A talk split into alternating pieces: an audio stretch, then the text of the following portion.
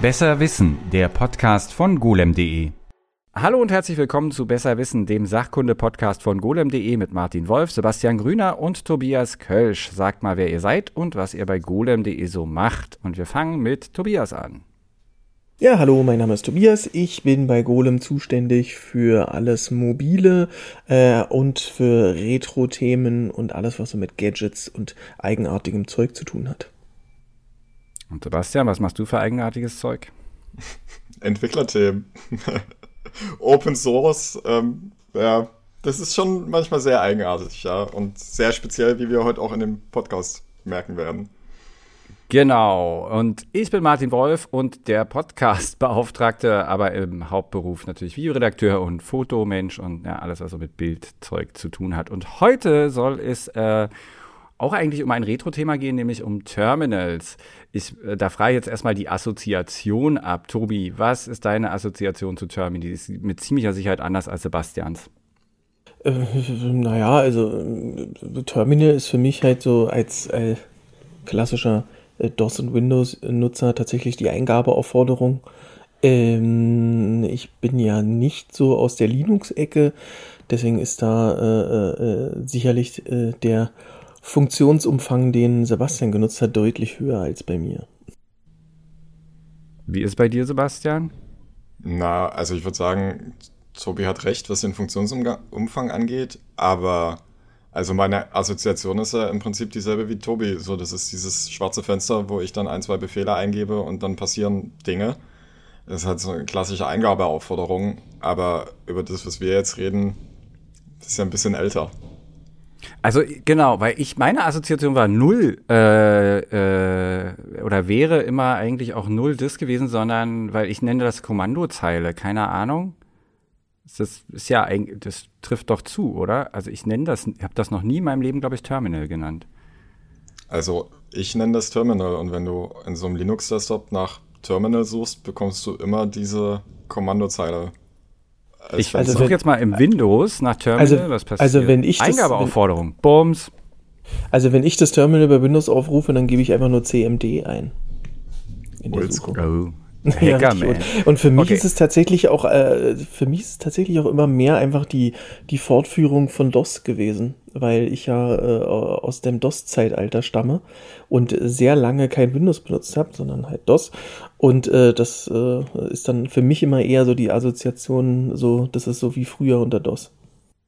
Genau, und deswegen war, für mich war das immer, DOS war immer die Kommandozeile und ich habe das nie, also ich meine, DOS war DOS und nicht Terminal. ja, ist durchaus ja, was dran, also, durchaus was dran, ja.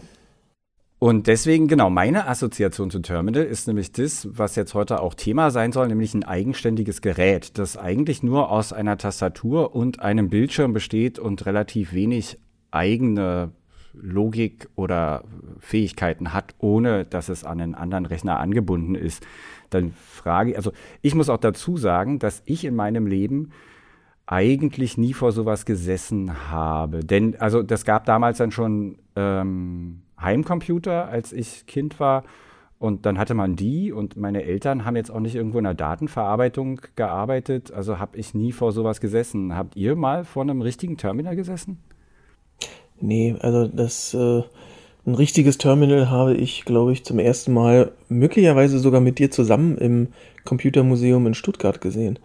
Ähm, ich wollte ich wollt auch gerade sagen, so aus so historischen Sammlungen oder im Technikmuseum oder so, aber wirklich selbst benutzt und, naja, so gesehen, davor gesessen, nee. Stimmt, zum Computermuseum kommen wir wahrscheinlich nachher noch, aber äh, da waren wir, da waren wir mal zusammen. Das ist tatsächlich, das war ein Highlight, ja. Aber wir fangen mal ganz von vorne an. Und zwar hatte selbst äh, Zusys Z3 schon eine Tastatur und äh, auch der Z4 und das war so in den 40ern. Aber diese Tastaturen waren tatsächlich nicht dafür da, um irgendwie Befehle einzugeben oder sowas, wie man sich das heute vorstellt, sondern das konnten nur numerische Eingaben gemacht werden. Also alles, was Programme oder Befehle oder Daten waren, liefen über die äh, altbekannten Papierstreifen, Lochstreifen und die Maschinen, also für die Anzeige gab es dann Lampen. Also beziehungsweise man konnte es natürlich dann auch auf Papierstreifen ausgeben, aber das war das. Also das kein Display natürlich. Und ähm, Es gab dann in den 50ern, und jetzt kommen wir ja schon fast gleich äh, ins Computermuseum Stuttgart, äh, gab es nämlich den ersten Computer, der Whirlwind Mark I, der einen Drucker hatte, der über eine Schreibmaschine lief. Und das hatten wir ja in Stuttgart auch gesehen, Tobi. Ne? Da, da war diese Frieden, der, der sogenannte Frieden Flexowriter, wahrscheinlich Frieden, I don't know. Genau, im, als wir im Computermuseum waren, äh, haben wir uns nämlich den Röhrencomputer LGP30 angeguckt. Ähm, Link sollte dann auch in den Show Notes sein, der von 1957 stammte und der konnte tatsächlich schon Daten ausgeben mit dieser Schreibmaschine. Das tackerte dann so fröhlich vor sich hin und man konnte auch Daten über die Schreibmaschine eingeben. Aber eben, ich weiß gar nicht, hatte der Mann gesagt, dass man damit das Ding auch programmieren konnte? Nee, ne? Das war ein. Das, hm, also. Nee also, äh, soweit ich mich erinnern konnte, konnte man tatsächlich an die jeweiligen Speicherblöcke springen.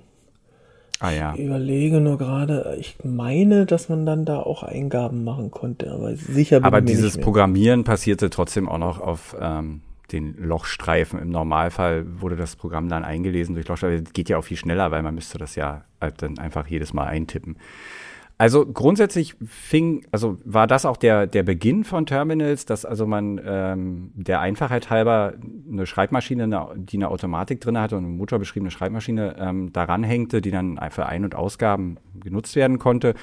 Und glücklicherweise gab es genügend elektrifizierte, ähm, sage ich jetzt mal, Schreibmaschinen ist jetzt nicht gesagt, aber eben Ein- und Ausgabedinger, und zwar aus der Zeit der Telegrafie die damals schon nicht mehr war. Also man hatte da schon äh, andere Technologien, aber man hatte eben die Geräte noch übrig, die solche Ausgaben machen konnten aus der Telegrafiezeit. Und die hat man dann einfach an die Computer angeschlossen. Natürlich mit irgendwelchen total obskuren Standards wahrscheinlich am Anfang. Denn die ganze Idee mit dem, dass man einen Bildschirm hat, war zur damaligen Zeit vollkommen undenkbar. Aus mehreren Gründen. Könnt ihr euch vorstellen, was da ein Grund gewesen sein könnte. Ja, ja. Ich, ja, ein bisschen Interaktion nee, heute. Ja. Ich, ich überlege gerade, wann, also seit wann es überhaupt so quasi in großen Mengen verfügbare Fernseher und Bildröhren und so gab. Auch die gab es schon. Also wir ja? reden ja über die 50er, ja, ja. Also Fernseher, naja. naja. gut, in großen Mengen, definiere in großen Mengen, aber es gab auf jeden Fall die Technologie und du konntest die halt in größeren Mengen herstellen. Und Kosten spielten bei solchen Sachen sowieso noch keine Rolle, weil die Computer ohnehin irgendwie mehrere Fantastilliarden äh, äh Dollar kosteten. Und ja, man darf ja auch nicht vergessen, ja, man darf ja auch nicht vergessen, dass es keine großen Mengen an Computern gab. Also ähm, genau. Ich, ich denke, die Verfügbarkeit. Das hätte man schon machen können. Aber vielleicht irgendwas mit der Kommunikation oder irgendwie sowas?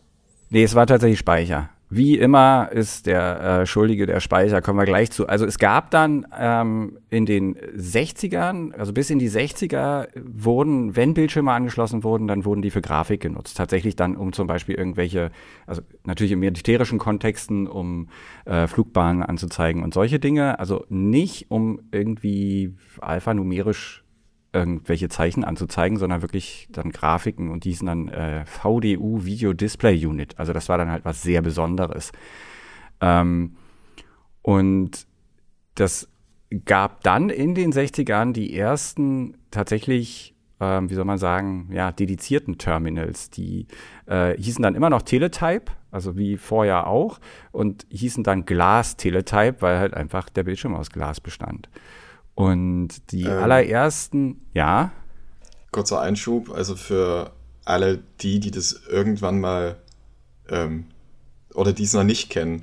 Es gibt in aktuellen Unix-Systemen immer noch ein Teletype-Subsystem, TTY, TTY. Also für genau. die, die den Podcast jetzt hören, der Name ist über 100 Jahre alt oder so. Das ist exakt, genau daher stammt das. Es ist genau, also die darauf ist, aus die, auf diese Steinzeit ist das zurückzuführen. Äh, Und die allerersten, ähm, die, die allerersten Terminals hatten auch nicht die Möglichkeit, äh, dass man da so irgendwas editieren konnte oder so, sondern die haben genau wie vorher die Schreibmaschinen einfach die Seite Text ausgegeben und das erschien dann auf dem Bildschirm.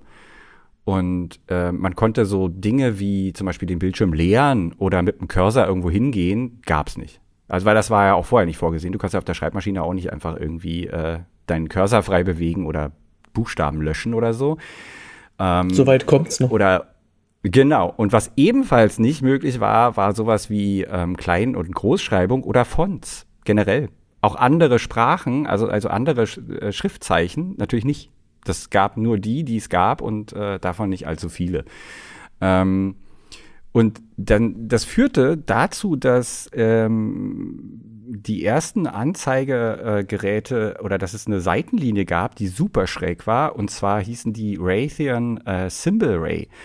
Und das ganze Ding bestand aus einer, aus einer Eingabemöglichkeit, also meistens einer Tastatur oder so, und einem Bildschirm. Und in dem Bildschirm war eine Bildröhre, was man sich ja vorstellen kann, aber eine normale Bildröhre zeigt das Bild ja an, indem per Rasterstrahl sozusagen, ne, der immer der Elektronenstrahl wird immer ein- und ausgeschaltet und so werden Linien erzeugt oder Bildpunkte. Und dann geht er halt so nach unten. Ähm, aber die Symbol Ray äh, genannten Bildröhren, die hatten einen winzigen, klitzekleinen, wie so eine Art Schattenmaske. Und ausgestanzt waren die Zeichen in der Schattenmaske. Und der Elektronenstrahl ist halt einfach in eins von den Zeichen reingefeuert und hat dann das Zeichen direkt ähm, kristallklar vorne auf die phosphoreszierende Scheibe gesendet. Und wenn man das schnell genug macht, dann kann man tatsächlich Text darstellen. Der, ich, also ich kann mir das, äh, ich habe so ein Ding nie in Aktion gesehen, das muss unglaublich flackern, stelle ich mir so vor.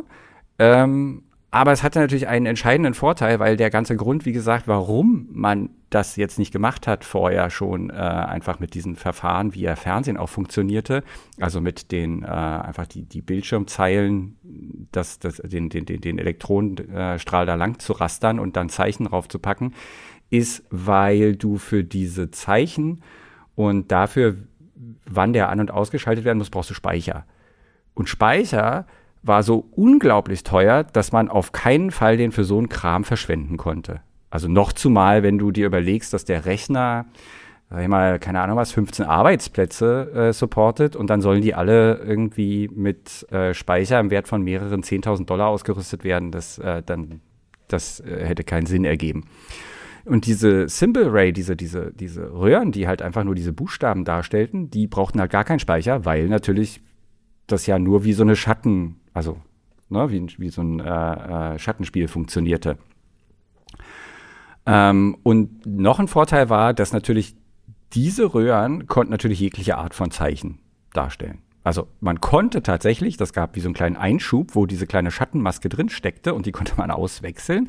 Und dann hätte man, so warb der Hersteller auch, selbst Hieroglyphen darstellen können und zwar messerscharf auf dem Bildschirm.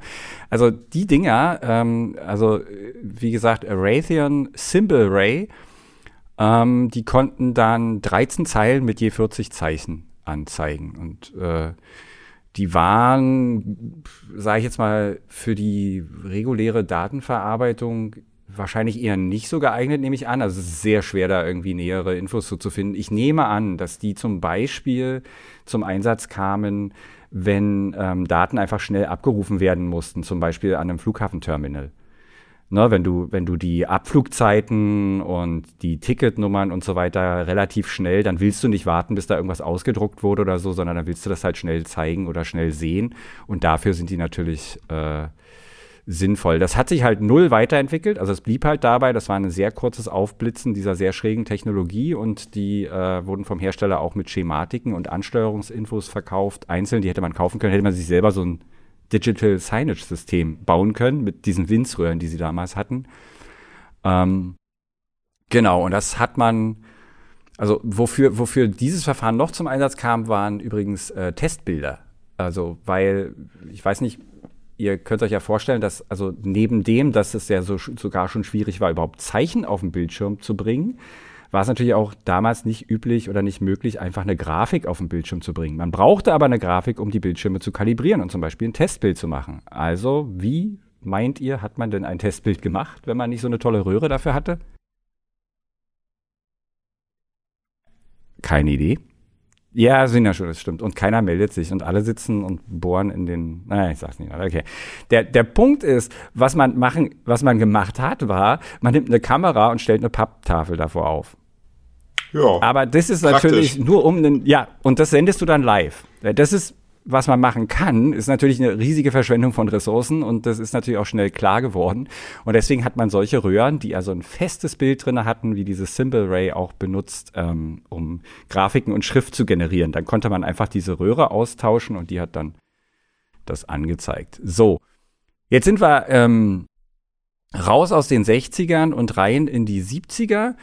Und da gab es dann schon ähm, von äh, der, der berühmten Firma, also die auch ja Rechner herstellten, Digital Equipment Corporation, äh, DEC, die hatten die, die allerersten Terminals, das war dann unter anderem das VT05 und das konnte also nicht nur dafür benutzt werden, Daten sozusagen auf den Bildschirm zu bringen, sondern man konnte tatsächlich sogar mit dem Ding schon eine Videoquelle mit einspeisen. Man, man konnte also theoretisch Text über Video legen was so für interaktive Videosysteme natürlich toll ist. Ähm, Speicher war allerdings immer noch absurd teuer. Also ich habe hier, ich, eine meiner Lieblingsseiten ist ja diese Seite, wo die ähm, Speicherpreise über Entwicklung, die Speicherpreisentwicklung über die Jahrzehnte drauf ist, äh, sollte auch in den Shownotes landen. Also, wenn wir mal gucken, 1975 hätte ein Kilobyte RAM 176 Dollar gekostet. Das sind über 900 Euro.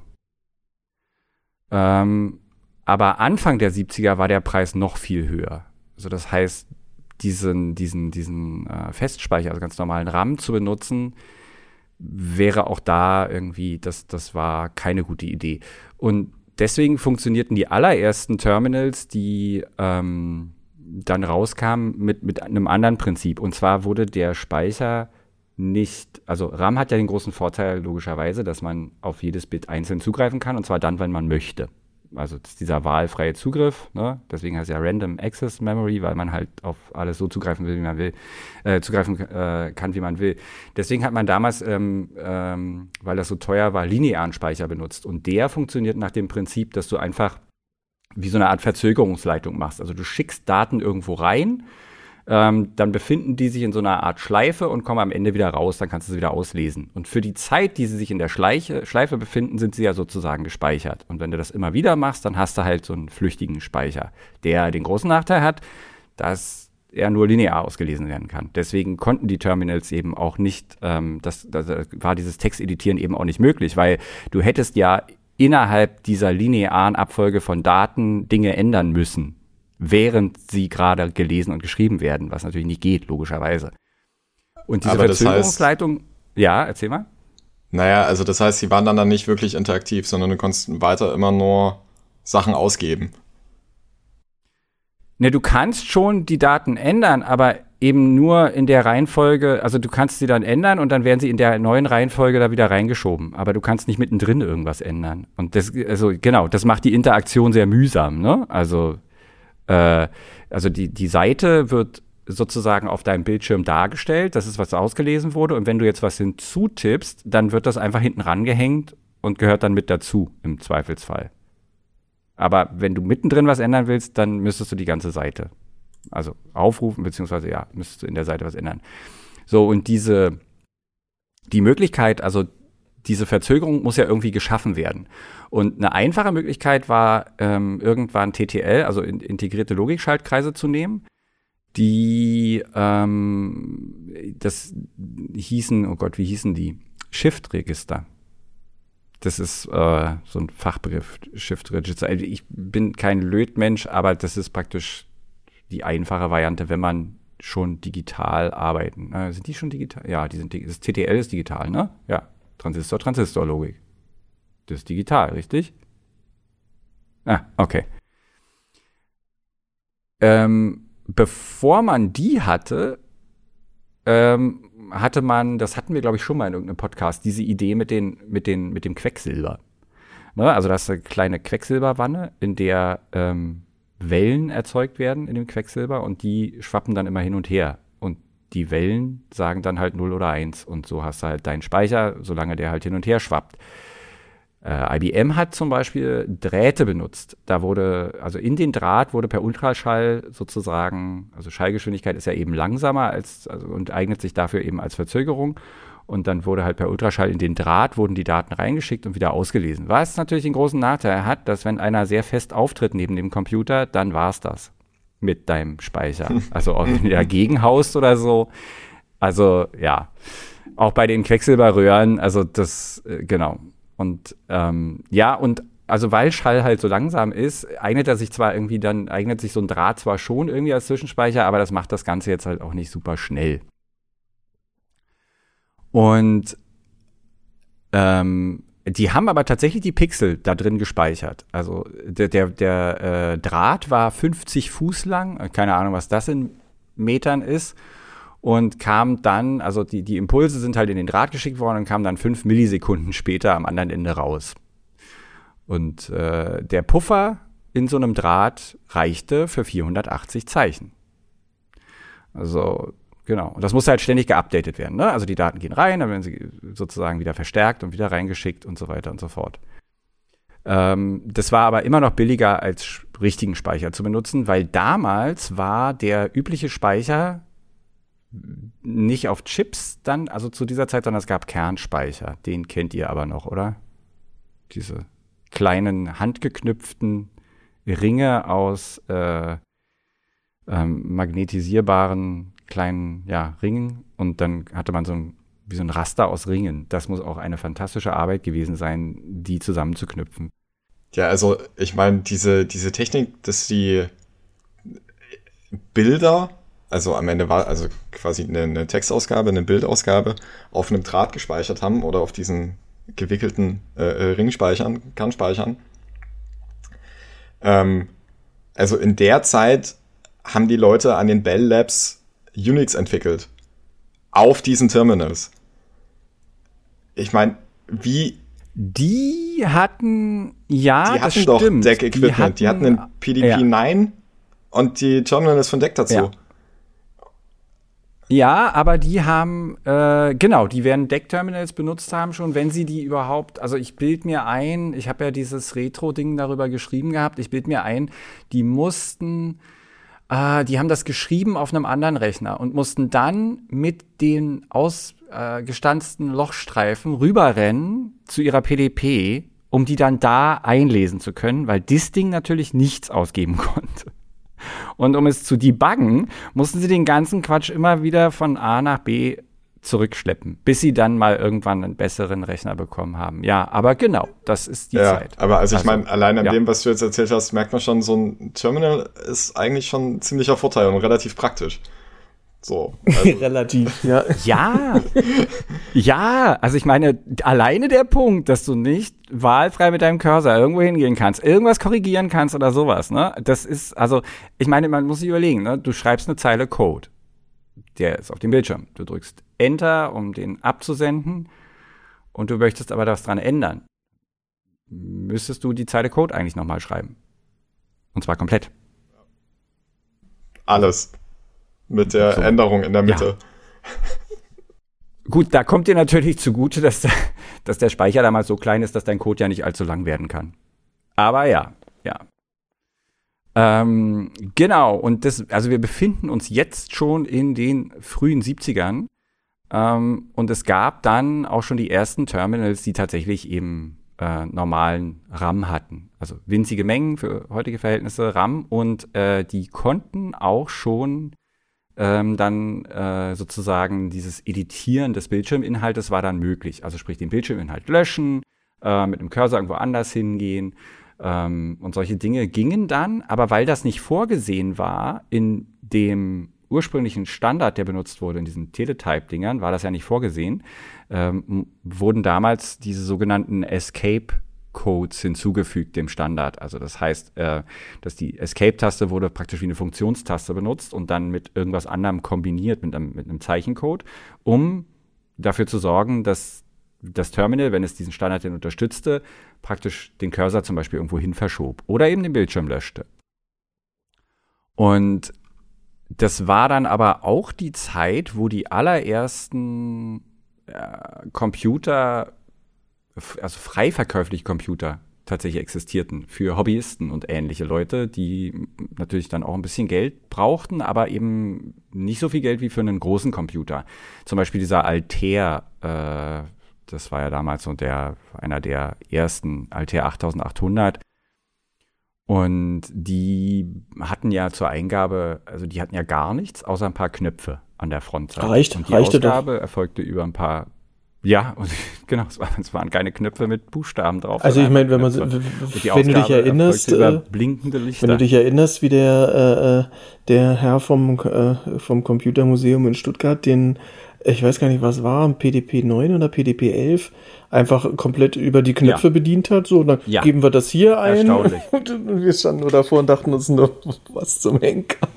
Es ist ein, genau, es gibt eine Reihe von gleich aussehenden Knöpfen die, und, und man kann sie halt in verschiedener Reihenfolge drücken und dann passiert halt was und dann wird hier irgendwie was getan und da irgendwas und dann Ich hab- der Pointer wird Das ist ja, also ich habe das Ding da nicht gesehen, ich habe Ja. mir gerade so ein Bild angeguckt, das ist, ist ja völlig irre. Also, es gibt ein Panel an dem PDP-11, äh, um den zu steuern. Ja. Und da sind irgendwie 18 Register, äh, dann kannst du irgendwie äh, Befehle eingeben, also irgendwie äh, Laden, Halt, ähm, Source, Destination, die Adresse auswählen und dann musst du quasi den Programmbefehl auf dem Knopf eingeben und dann das jeweilige Register dazu auswählen. Ach du Scheiße. Ja. Also ich meine, das Genau. ist, das ist Assembler programmiert auf Tasten. Auf beschrifteten Tasten. Ja. Ja. Und, und Sebastian, und da versteht man dann auch, wieso selbst das simpelste Terminal plötzlich eine ziemlich tolle Sache ist. Ne? Also wir reden jetzt nicht über Komfortfunktionen, sondern wirklich darum, dass einfach die Kommunikation mit dem Computer möglich ist, ohne sich, weiß ich nicht, äh, ja, Ja. auf äh, Steintafeln zu schreiben und sie auf den Computer zu werfen, bis er irgendwas tut. So, also wir sind in den, äh, äh, sage ich jetzt mal, frühen 70ern. Ähm, so ein Terminal kostet, äh, ähm, da muss ich mal kurz hier in den Aufzeichnungen. Also, ein Terminal kostete ungefähr, also so äh, rundherum 1973 bekam man ein Terminal für über 1000 Dollar. Sagen wir mal 1000 Dollar. 1000 Dollar sind in heutiger Währung 6500 US-Dollar. Das ist nur das Terminal. Jetzt ist natürlich die Sache, wenn du dir so ein Altair irgendwie leistest, ich sag mal, der wird wahrscheinlich auch so ein Tausender, vielleicht sogar 1500 gekostet haben, dann nochmal 6.500 Euro für ein Terminal auszugeben, ist natürlich jetzt nicht so attraktiv. Ähm, deswegen gab es dann so eine kleine Revolution, also wie gesagt, alles bevor es Mikrocomputer gab. Also dieses übliche, was wir kennen, C64, Atari und so weiter, also das ist alles noch ein paar Jahre hin. Naja, so zehn Jahre. Und nee, der, der äh, Atari, der ursprüngliche Atari 800, glaube ich, oder sowas, die, die sind 77. Ach so, ja, das 78, sind ja dann wirklich nur so drei, vier Jahre. Die hatten tatsächlich ja schon, da war ja alles dabei, da war ja selbst Basic dann schon drin. Ähm, was nat natürlich in so einem Altair auch nicht drin ist. Ne? Also wo auch? ja, es hat ja keinen Speicher. Also jedenfalls nicht in Mengen. Also, was dann passierte, ist, dass es in einer Zeitschrift namens Radio Electronics 1973 im September ähm, eine ziemlich revolutionäre Ankündigung gab, und zwar, dass man sich einen sogenannten TV-Typewriter selbst zusammenbauen könnte. Der, der TV-Typewriter äh, wurde von äh, einem Typen namens Don Lancaster, auch eine ziemlich illustre Figur, äh, entworfen und konnte Zeichen auf den Bildschirm bringen, wie der Name Eierkuchen sagt. Und zwar auf einen normalen Fernseher. Und die Anleitung dazu, inklusive der ganzen Komponenten, die man sich von irgendwoher bestellen musste, was damals natürlich auch nicht per Amazon ging, sondern, ne, und es gab auch nicht überall einen Elektronikladen, aber man konnte es halt machen. Und dieses Ding ließ sich als Terminal umbauen tatsächlich. Und das, also wenn man das jetzt so sich zusammengesammelt und gebaut und äh, gekauft hätte, hätte man so ungefähr 120 Dollar. Das sind dann halt so ein bisschen unter 800 Dollar heute. Und das ist natürlich dann schon sehr attraktiv gegenüber 6.500. Nachteil ist, wo kriegst du eine Tastatur her? Also ich meine, Schreibmaschinen hatten mechanische Tastaturen, kannst vergessen. Und sowas, was wir heute haben, dass du einfach irgendwo hingehen kannst und dir eine Tastatur kaufen kannst, gab's. Das war nicht, war nicht üblich. Also gab es eine Anleitung, wie man sich selber Tasten schnitzt. Und zwar inklusive der Federn und allem, was dazugehört. Also auch das war mit dabei. Ähm, die hatten, also das sind so 16, 16 Seiten äh, insgesamt, ne? Und äh, man konnte das kaufen für zwei Dollar. Und sie dachten, na ja, wären sie irgendwie, was haben sie gedacht? Äh, sie dachten, sie verkaufen so 20 Kopien. Insgesamt, ach genau, die Pläne hätten insgesamt 20 Dollar gekostet. Ähm, sie dachten, sie verkaufen so 20 Kopien davon. 10.000 Anfragen kamen. Also sie mussten Leute einstellen, um diese Dinger zu verschicken und zu drucken, weil die gesamte Heimcomputerszene, die es damals tatsächlich dann schon gab in den USA, äh, auf dieses Ding aufgesprungen ist. Und äh, was natürlich auch total fantastisch ist, ist, dass das Ding, diese, die Anleitung hatte natürlich Fehler. Geil. Ist ja irgendwo auch ganz klar.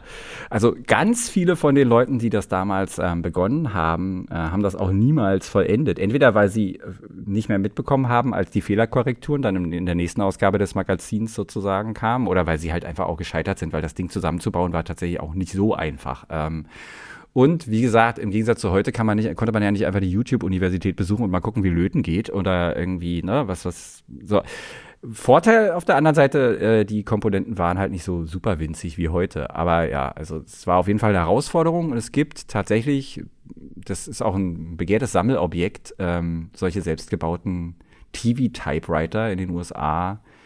Äh, gibt es ein paar, die immer mal wieder auftauchen auf den Auktionsplattformen, das Sammeln. Aber das ist ja auch mal so ein schönes Projekt. Also ich meine, wenn es die Anleitung dafür gibt, kann man ja mal. Wollte ich gerade sagen, also Anleitung her, ich meine die Teile. Ähm, ja, also ich will euch da jetzt nicht, also bitte. Also ich weiß, also ich habe reingeguckt, äh, sorry, tut mir leid, aber ich meine, ich bin eh irgendwie unnütz für sowas, aber das ist nun wirklich so, ähm, kommen wir mal nach Deutschland. Ähm, die erste Auf Ausgabe äh, unseres ähm, Mitbewerbermagazins äh, CT von Heise äh, kam im, im, im, Dezember 83 raus und hatte tatsächlich auf der Titelseite auch ähm, und innen in drin natürlich auch ähm, ein Heimterminal zum Selbstbau. Äh, der Autor schrieb äh, in den ersten Sätzen, trotz der im Umgang mit Superlativen gebotenen Zurückhaltung darf man dieses CT-Projekt gewiss als optimale Lösung für den anspruchsvollen Anwender bezeichnen. Also jetzt sind wir 1983. Jetzt gibt es zwar auch schon Heimcomputer, aber eben keine Heimterminals keine Ahnung, ob man sich dann überlegt hat, ob man sich dann in seinen Rechner auf Arbeit einwählt und Homeoffice macht, aber jedenfalls ja. Und das, äh, wie sich die Zeiten gewandelt haben, sieht man auch daran, dass das CT-Terminal sich zum Beispiel 4 KB EEPROM für einen Zeichengenerator und 4 KB RAM gönnte. Das sind 8 K. Das ist ja unfassbar. Ja, also wenn, wenn wie gesagt, also äh, äh, acht Jahre vorher hätte ein K noch über 900 Euro gekostet.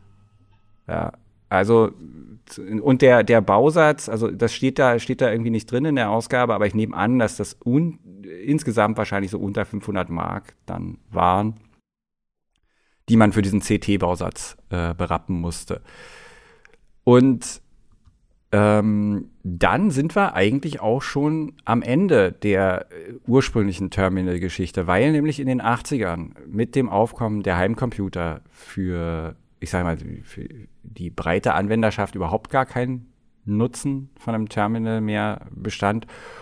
Und äh, da muss ich mal kurz unterbrechen, was mir gerade auffällt, was wir nie wirklich erklärt haben, ist, warum denn das Terminal und der Rechner getrennt waren. Ja. Der, der Rechner? Genau. Natürlich, ja. Aber ja, natürlich. Der, das Terminal ist die, die Ein- und Ausgabestation für und den der Rechner. Steht halt irgendwo anders, an der Uni, an einem Forschungsinstitut und da haben dann halt irgendwie 30, 40 Leute. Und du kannst das Terminal auch daneben stellen. Niemand hindert dich daran. Wenn du Kopfhörer aufsetzt, Schallschutz und keine Ahnung, wahrscheinlich musst du auch nackt sein, weil es halt einfach 1000 Grad sind, da wo der Rechner steht. Aber ja, das stimmt natürlich. Na klar, das war nicht eine. Und genau, Einheit, die ja. Ära von den Heimcomputern und den Kleincomputern, also Anfang der 80er, das war ja dann mehr oder weniger ein Gerät. So gerade so. Hm, hm.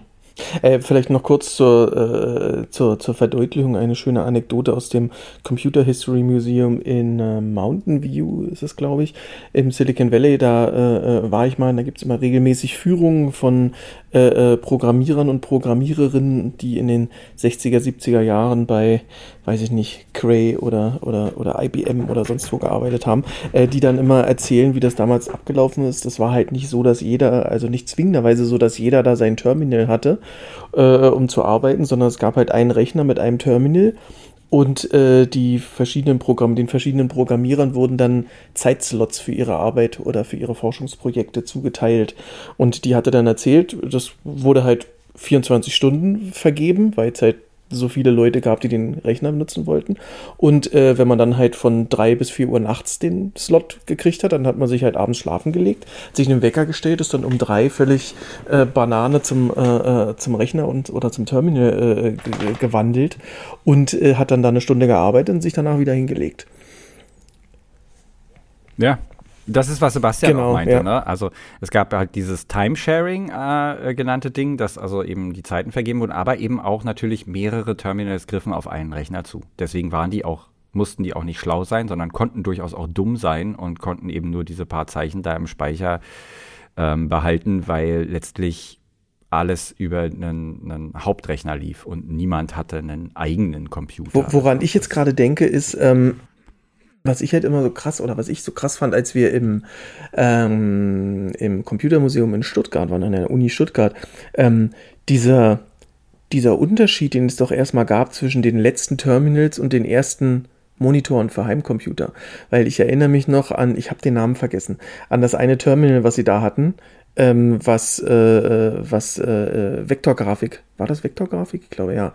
Was Vektor, was äh, die Inhalte in Vektorgrafik dargestellt haben. Ich weiß noch, wie wir vor diesem Ding standen und das einfach so knackscharf war, die Schrift. Das, das war eine unglaubliche das war unfassbar. Also, ja, ja. Und das war natürlich nicht Auflösung, ne, weil es ja, natürlich. ist, aber es war halt einfach krachend. Und wenn man dann ja. halt überlegt, wenn man dann den, den, den, den, äh, weiß ich nicht, den, den 80, äh, 80 äh, Zeilen Modus auf einem, auf einem, äh, auf einem C64 oder C16 an einem, äh, an einem äh, Röhrenfernseher im Wohnzimmer, wo man dann die Zeichen überhaupt nicht mehr erkannt hat. Ähm, Die konnten das nicht mal. Ja. Die hatten keinen 80-Zeichen-Modus. Äh, der C128 hatte meines Erachtens, ja, der hatte dann, und da hast du dann aber auch. Das ja. ist halt. Ja, und dann natürlich äh, hattest du natürlich einen schönen Schwarz-Weiß-Fernseher und hast das über Antenne da reingemacht, woraufhin das halbe Bild ja nur aus wuselnden Pixeln bestand, weil halt das Rauschen ja, so war. Ne, also das hatten die Terminals natürlich auch nicht das Problem. Also das Videobild war schon sehr scharf. Aber ich will auch gar nicht wissen, was dieses, dieses Vektor-Terminal gekostet hat. Ähm, das, das war ja auch groß. Ja. Also das muss man ja auch noch, genau, das Ding war auch noch riesig. Also äh, ja, aber das muss so unglaublich teuer gewesen sein. Also die überwiegende Mehrheit der Terminals, als es sie noch gab, war halt einfarbig. Also das gab dann halt grüne, weiße, das gab Bernsteinfarben. Ich glaube, Bernsteinmonitore habt ihr alle noch mal irgendwo gesehen. Genau, das sollte angeblich die Belastung der Augen reduzieren. Ähm, äh, Farb, äh, also Farbe war äh, absolut äh, unüblich. Ähm, und eines der, der populärsten Terminals, das äh, Digital VT100 von 1978, hatte tatsächlich dann, also daran kann man auch sehen, wie sich die Zeiten geändert hatten, ähm, hatte auch einen eigenen Chip und zwar ein Intel 8080. Also das Ding war fast ein kleiner Computer. Also es hatte viele andere Dinge nicht, die man gebraucht hätte, um daraus einen Computer zu machen. Aber immerhin hatte es, also die, die, der Wandel funkt, äh, ging halt wirklich von diesen noch halb analogen äh, Zeiten dann über dazu, dass die halt zunehmend dann auch digitalisiert wurden. Also und dieses die äh, VT 100 kostete dann aber trotzdem noch so um die 6000 Euro. Also das waren so die üblichen Preise für so ein Terminal. Also es ist kein Wunder, dass ähm, wenn man sich überlegt, dass also Anfang der 80er zum Beispiel der IBM PC ich meine, hat so ein PC gekostet, vielleicht 3.000, 4.000 Euro in heutiger Rechnung, ne, mit Bildschirm und allem, Schnick und Schnack. Und das ist der komplette Computer. Und da kannst du an jeden Platz einstellen, anstatt äh, alles voll mit diesen Terminals zu haben, die dann ja trotzdem immer nur eins, also auf einen Rechner. Ja, und man darf ja auch nicht vergessen, also in der, man darf ja auch nicht vergessen, was, ja. was dann noch dazu kommt, dass äh, äh selbst wenn du die Terminals hast, dass ja, ich sag mal, die, die Heimcomputer, die, die, selbst die ersten IBM-Computer, ich denke mal, selbst, selbst der Apple I äh, war, vermute ich mal, wesentlich günstiger in der, äh, im Unterhalt als so, eine, so ein riesengroßer Großrechner, an den du dann die Terminals angeschlossen hast. Ähm, Und, uh, aber gut, mit dem Apple, ja, mit denen konntest du aber nicht arbeiten. Also die PCs, also die dann auch eben erweiterbar und Nein, ich meine nur äh, konnten, an, äh, damit angefangen und dann natürlich später die PCs, die waren ja äh, viel, viel günstiger im Unterhalt. Da ist nicht so viel kaputt gegangen. Die Dinger hatten nicht so empfindliche Teile. Ähm, das, das, das war, glaube ich, auch schon ziemlich wichtig dieser Aspekt. Ja, und also eben aber eben auch, dass die Preise für die äh, Technologie so extrem abgesunken ja, ja. sind. Also das wäre sonst nicht möglich. Richtig, sonst. Also die, das, und auch natürlich die Leistungsfähigkeit der ähm, Prozessoren und der Komponenten. Und das Tastenlayout von, äh, ich nehme an, Tobi, einer deiner Lieblingstastaturen, die Model M von IBM? Oder ist es deine Lieblingstastatur? Ja, das ist meine Lieblings. Ja, doch, doch, durchaus. Äh, das ist tatsächlich so ziemlich äh, eins zu eins übernommen von einem VT 220 Terminal. Dazu muss man ja sagen, dass die, die, da die Model M ist ja schon die, die, die modernere Variante gewesen. Also äh, Model F ist ja eigentlich so die erste Tastatur gewesen, die war noch ein bisschen, bisschen eigenartiger, sage ich mal, aus, aus heutiger, heutiger Sicht. Und dann sind wir jetzt schon bei der heutigen Sicht. Also das ist praktisch die, die Frühgeschichte, mehr oder minder, ein kurzer Ausflug in die Frühgeschichte der Terminals gewesen. Und heute, also wie gesagt, ich nenne es ja immer noch Kommandozeile, aber Sebastian, wo, äh, du hast schon gesagt, TTY ist immer noch, die, ja, die, das ist, Teletype ist immer also noch da. Das, das Spannende ist ja wirklich, also ich meine, wir haben jetzt aufgehört in der Geschichte von vor 40 Jahren mit, okay, Terminals brauchen wir eigentlich nicht mehr, weil der Rechner ist jetzt, kommt jetzt mit Eingabegerät und Bildschirm zu dir nach Hause oder du kannst den halt so benutzen. Ähm, und es kostet nichts mehr. Und also ich meine, jeder von uns sitzt jetzt irgendwo anders und wir nehmen an genau so einem Gerät den Podcast auf. Ich meine, jeder von uns hat wahrscheinlich nach zwei so eine Dinger rumliegen. Aber also ich meine, das Linux, was ich benutze und wie ich es benutzen kann, ist halt so wie mit einem Terminal von vor, weiß nicht, 45, 50 Jahren. Also ich habe halt einen Rechner, ein Mehrbenutzersystem, kann über einen Teletype Shell Terminal darauf zugreifen, egal wo ich bin. Ähm, und was du vorhin auch gemeint hattest, diese ganzen Escape-Codes, das gibt es halt alles noch als Shortcut. Ähm, also mein äh, liebster Shortcut in der Bash ist halt Steuerung R, damit ich meine ganzen Kommandos, die ich irgendwann mal eingegeben habe, halt schnell durchsuchen kann. So. Und also diese Art Shortcuts gibt es halt total viel. Und ja, für mich ist es halt total spannend, weil ich habe das quasi so in meiner Computerbenutzungsgeschichte ja erst relativ spät entdeckt. So, also ich meine, mein, mein frühester Rechner, den ich gesehen habe, war ein Windows 95. So, da brauchtest du DOS und die Eingabeaufforderung ja eigentlich nicht. Es war alles darauf ausgelegt, dass du irgendwo klickst. Ähm, und aus irgendeinem Grund ist es nach wie vor immer noch, also für mich zumindest schneller, einfacher, schöner teilweise, einfach irgendwas halt in dieser Eingabeaufforderung in diesem Terminal zu machen. Schnell irgendeine Datei schreiben, irgendwelche Systemdienste neu starten, irgendwelche Konfigurationen verändern. So, und das ist halt irgendwie alles noch so, ja, also von der, von der Grundidee, ja, wie vor 45, 50 Jahren, in den 70ern. So, soweit ich mich erinnere, äh, ich meine, häufig benutze ich Linux nicht, aber letztens hatte ich mal irgendwo wieder hier ein Ubuntu laufen. Äh, heißt das auch noch in der, in der App-Auflistung Terminal, oder? Ja, ja, und also in Windows gibt es ja jetzt auch ein Terminal. Also die haben ja, also es war eins der größten tollen Dinge, dass du halt eben nicht nur diese blaue Eingabeaufforderung mit der PowerShell als quasi Syntaxgeber äh, und Programmierumgebung hattest, sondern ich weiß gar nicht, wie lange das jetzt her ist, zwei, drei Jahre oder so, ähm, hat Microsoft halt ein Terminal vorgestellt, was genau diese ganzen Linux-Fähigkeiten hat. Du kannst hier unterschiedlich farbige Hintergründe machen, du kannst das irgendwie äh, transparent machen, du hast diese ganzen Shortcuts, du kannst da total einfach durchscrollen. Ähm, und das wird offenbar richtig gut angenommen. Und es gibt total viele Menschen, die es richtig toll finden, mich eingeschlossen. Also ich weiß, dass ich den Windows-Subsystem für Linux-Test, als ich das, das letzte Mal gemacht habe, ähm, habe ich halt über das neue Windows-Terminal gemacht. Und das ist halt so, ich weiß nicht, irgendwie finde ich das immer noch seltsam. Also ich meine, das ist quasi eine, eine Kulturtechnik, die eigentlich längst überholt sein sollte. So von der Idee her. Aber irgendwie ist mit dem Rechner umgehen halt immer noch ganz viel Text an der Tastatur, sobald man halt Programmierer ist, sobald man irgendwas entwickelt, sobald man irgendwie, ja selbst ich, wir nur Text schreiben. Ich glaube aber die Sache, was du vorhin auch gesagt hast, was halt einer der Gründe ist, warum es noch so viele benutzen, ist, dass wenn du, wenn du, wenn du es einmal drauf hast, ist es halt deutlich einfacher. Ähm, äh, das, das dann halt einfach in, in, in Textformat zu machen. Also es ist natürlich auch so eine Gewöhnungssache. Wenn du jetzt anfängst, das zu machen, dann ist es wahrscheinlich erstmal kompliziert. Aber wenn du da drin bist, dann ist es halt, ist es halt sehr logisch. Also ähm, wenn ich was mit der, mit, mit der Eingabeaufforderung mache, dann ist es meistens im äh, Zusammenhang mit, mit ADB und irgendeinem Android-Gerät. Ähm, und äh, das äh, ist am Anfang, wenn man da nicht aus der aus dem Bereich kommt, muss man sich da ein bisschen einarbeiten. Aber dann ist es halt, du hast halt deine Sachen, die du benutzt, du weißt, wie die Sachen funktionieren, du, du, du kennst die Kürzel, ähm, und dann ist es halt auch tatsächlich sehr elegant, finde ich. Ja, das stimmt. Also ich finde das auch deutlich eleganter und schneller. Und also für mich, der jetzt, weiß nicht, 15 Jahre länger Linux nutzt, halt, das ist so intuitiv und schnell. Ja, wenn man das sich, irgendwann hast du einen Haufen Tricks drauf, irgendwas gesehen, hast du dieses Muscle Memory. Und dann, mhm, ja, mhm.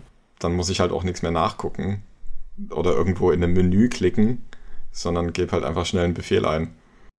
Was ich halt auch, äh, also was, was ich auch immer finde, gerade wenn ich so ADB irgendwas benutze, ist, äh, äh, dass halt auch das, das Feedback, was du vom Programm kriegst, halt einfach sehr straight ist. Also ähm, da kommt dann nicht irgendein Fenster und äh, erklärt dir irgendwas, sondern es steht halt einfach direkt da, das und das hat funktioniert, hat so und so viel, hat, weiß nicht, kopieren hat so und so viel lange gedauert oder äh, hat nicht funktioniert, weil, hm, hm, hm. Ähm, das finde ich eigentlich auch immer immer ganz, ganz gut. Aber wie gesagt, man muss sich halt natürlich ein bisschen damit beschäftigen. Also wenn man überhaupt keine Ahnung hat, dann ist es erstmal schwierig. Aber ähm, gut, das ist, äh, ist halt so. Also ich habe auch festgestellt, ich habe ja, ich habe ja Linux ähm, erst neulich, also ich bin ja überhaupt gar kein Linuxer und hatte jetzt aber das Experiment ähm, unter Linux äh, Medienbearbeitung auch zu machen und war erstaunt, wie viel ich über die Kommandozeile machen musste, mehr oder minder. Also man habe keinen anderen Weg gefunden, äh, bestimmte Dinge zu tun als darüber. Und äh, im Gegensatz zu dir, äh, Sebastian, habe ich natürlich überhaupt gar keine Ahnung, was ich da mache und habe halt die Befehle da einfach reinkopiert und reingeklöppelt, ähm, was irgendwie geht. Aber genau, dann ist es auch nicht sonderlich befriedigend, weil man ja keine, man weiß überhaupt nicht, was, was dieser Befehl überhaupt bedeutet. Äh, sehr schön, dass äh, sich so ein Linux dann aber auch schnell wiederherstellen lässt, wenn man es mit irgendwas zerschießt, was man da gerade eingegeben hat. Aber ähm, also ich mag die Idee, also ich mag das gerne, wenn ich, wenn ich sozusagen an ähm, äh, Parametern schnell was drehen ja. will. Ne? Ich, ich gebe halt einfach nur äh, äh, einen Suchbegriff irgendwie für einen Parameter ein, der wird mir sofort aufgelistet, ich ändere den. Ähm, aber also so als Bedienung für, sag ich jetzt mal, so grundlegende Dinge, also so richtig toll finde ich es nicht. Also ja, aber ich meine, man muss es ja heute auch nicht mehr machen. Und du sagst, es ist eine Kulturtechnik, das stimmt schon. Man sollte wahrscheinlich irgendwie Leuten, die ähm, vielleicht zum ersten Mal sich so wirklich mit Computern beschäftigen, die sollten sowas zumindest mal ausprobieren und sehen und auch nutzen. Also um, um, weil man hat ja schon, also man hat einen unmittelbareren Kontakt mit der Maschine. Also das heißt, wenn man, man hinterfragt sich dann zum Beispiel, man hinterfragt ja zum Beispiel den Befehl. Was ist denn das überhaupt für ein Befehl? Ne? Und schon habe ich einen Einblick darin, wie das System eigentlich funktioniert, weil dieser Befehl ist ja nicht irgendein ausgedachtes Wort, sondern der ergibt ja irgendeinen Sinn. Äh, also ne? das also, ist ja der Beispiel, RM, auch oder so prinzipiell ein großer Unterschied schon zwischen euch und mir. Also ich meine, Tobi ist keine, also zehn Jahre älter als ich. Ähm, und Tobi musste schon halt eine Eingabeaufforderung benutzen in DOS. Äh, Martin, du hast halt, oder dein kleiner Bruder hat für dich äh, Spiele abgetippt äh, für einen C64. Immer ähm, Geschichte. Naja, aber also das, das ist für mich halt eine Welt, mit der ich schon gar nicht mehr aufgewachsen bin, sondern ich war halt, was du halt meinst, schon sehr weit weg von diesem Computer-Interner. So, ich wusste ganz lang eigentlich ja. nicht, was da passiert, ja. warum, sondern habe halt immer nur irgendwelche Sachen geklickt. Und wenn ich halt ein Spiel installiert habe und das nicht ging oder der Grafiktreiber abgestürzt ist, war dann so, hm, naja, okay, was mache ich jetzt? Äh, keine Ahnung, neu installieren. So. Und ja. genau, und dieses Gefühl habe ich halt jetzt nach, was nicht, über 15 Jahren Linux-Nutzung halt nicht mehr. Ja, aber also ich glaube, die Anzahl der Menschen, die halt weiter noch eine Terminal-Eingabe benutzen, oder wir haben ja auch Kollegen, die komplett nur in so Terminal-UIs leben und nicht mal mehr also nur so Window-Manager haben, in denen dann Terminals laufen. Ähm, also die Menge dieser Leute ist wahrscheinlich auch äh, seit der Zeit von 95 halt jetzt nicht unbedingt sehr viel größer geworden, sondern also der ganze Rest der Nutzer, die Computer benutzen, benutzen halt eben keine Terminals aus genau den Gründen, die du gerade sagst. So, es ist halt dann doch einfach leichter, irgendwelche, jetzt gerade mit einem Smartphone, so du klickst da irgendwie zwei, drei Sachen, gibst vielleicht ein Passwort ein und dann sehen die uns halt hier am Telefon und können telefonieren. Also keine Ahnung, wie lange das dauern würde, wenn ich da ein Terminal für bräuchte. Ja, das macht ein bisschen schon einfacher, aber ich finde es halt schade. Also gerade jetzt das Beispiel mit dem, mit dem äh, Android so, also mein Highlight der letzten Jahre ist ja immer noch, dass es jetzt wohl Studis gibt, also die jetzt anfangen zu studieren, die nicht mal mehr wissen, was ein Dateisystem ist, denen an der Uni beigebracht werden muss, okay, das ist eine Eingabeaufforderung, hier hast du eine Ordnerstruktur. Du kannst in der Ordnerstruktur nicht suchen, weil du bist in einem Terminal, du brauchst ja andere Befehle dafür. Ähm, und also dadurch, dass sie halt mit dem Smartphone aufgewachsen sind und nie mit einem Rechner oder einer Eingabeaufforderung oder einem Terminal oder das auch nie selbst entdeckt haben, fehlt ihnen genau dieser inhärente interne Zugang zu, was mache ich da eigentlich? Was Martin meint. Das habe ich auch, das ist richtig, das habe ich auch mal irgendwo gelesen, dass es, wo, es gab irgendeine Studie, die irgendwie auch gezeigt hat, dass äh, neue Studenten an äh, irgendeiner Uni, ich glaube es war irgendwo in den USA, äh, überhaupt nicht verstanden haben, wenn sie ein Projekt abgespeichert haben äh, und halt auf die Speichertaste, also auf die Diskettentaste gedrückt. Also davon mal abgesehen, dass sie nicht wussten, was eine Diskette ist, was jetzt noch verzeihbar ist, finde ich, aber äh, dass sie überhaupt keine Vorstellung davon hatten, äh, was da passiert. Also dass das halt in einem, in einem Filesystem irgendwo abgelegt wird. Und ähm, wo? Und das man da nicht das fand ich schon sehr interessant, aber es ist halt eine Entwicklung. Ich meine, ich meine, wir, wir, wir haben in den 80ern und 90ern halt auch nicht mehr verstanden, unbedingt, was in den 50ern gemacht wurde. Ähm, das ist vielleicht einfach auch so ein bisschen der, der Lauf der Zeit.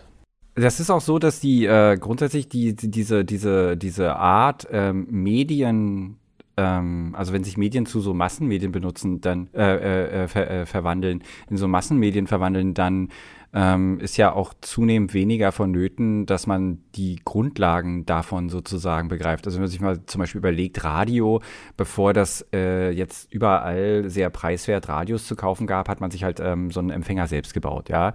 Und äh, die Leute haben dann auch gesagt, na, ihr habt doch, ihr wisst doch gar nicht mehr, wie so ein Ding funktioniert. Stimmt. Also ich meine, frag jemand auf der Straße, wie ein Radio funktioniert. Niemand wird dir, also ich sag mal, ne, ein Großteil der Leute wird dir nicht erklären können, wie ein Radio funktioniert. Ähm, als Fer gut, bei Fernsehen ist ein bisschen was anderes, weil da die Technologie ein ganzes Stückchen komplexer ist, aber Radio ist ja relativ simpel, sage ich jetzt mal, auch zu bauen. Äh, sehr ne? gutes Beispiel diesbezüglich mittlerweile auch Autos. Ähm, du wirst halt einfach. Autos, ja, ihr habt doch nie im Leben eine Kurbel benutzt. Also es ist halt wirklich, es ist halt wirklich so, also es wird ja, ja auch genau. nicht mehr, äh, tatsächlich nicht mehr gelehrt. Also ich kann mich noch an meine Fahrprüfung vor ein paar Jahren erinnern. Äh, äh, da musste man dann am Anfang irgendwie äh, auf zwei Sachen im Motorraum äh, zeigen und da meinte dann der Prüfer, naja, mehr werden sie mit dem Motor ja eh nie zu tun haben. Das äh, wäre vor 30, 40 Jahren noch ganz anders gewesen. Also ich habe, ich musste, ich habe ja meine, meine Fahrprüfung erst letztes Jahr gehabt und ich musste irgendwie irgendwas mit den Rückleuchten machen. Ich habe in die ungefähre Richtung gewedelt, als der Fahrprüfer mich fragte. Das war's. Das reicht da aus. wenn ich ehrlich, ich sitze ja im Auto. Er muss ja nicht draußen gucken, was jetzt da für Leuchten sind. Ja, genauso, genauso können halt junge Aber Leute sagen, ich drücke auf die Speichertaste und das wird irgendwo gespeichert. Was, das was auch richtig ich ist. Ich wollte auch gerade also sagen, damit der Eindruck hier nicht entsteht, so hat ja Sebastian drei alte recht. Männer erzählen vom ja. Krieg und sagen, es war früher alles besser. Ja, nee, ja. so ist es nicht. So, also ich glaube, ich glaube, so ist es aber. Nee, ich glaube, wir sind uns wirklich alle einig, dass es ja einfach gut ist, dass eine Technik wie Rechner und so einfach zugänglicher sind, dass es ein Massenmarkt ist, dass Leute sowas entdecken können. Ähm, das ist ja einfach geil, dass es es gibt. So, also, weil wenn, wenn die Leute immer noch gezwungen wären, Terminal zu benutzen, dann könnten wir jetzt hier diesen Podcast auch nicht aufnehmen. So.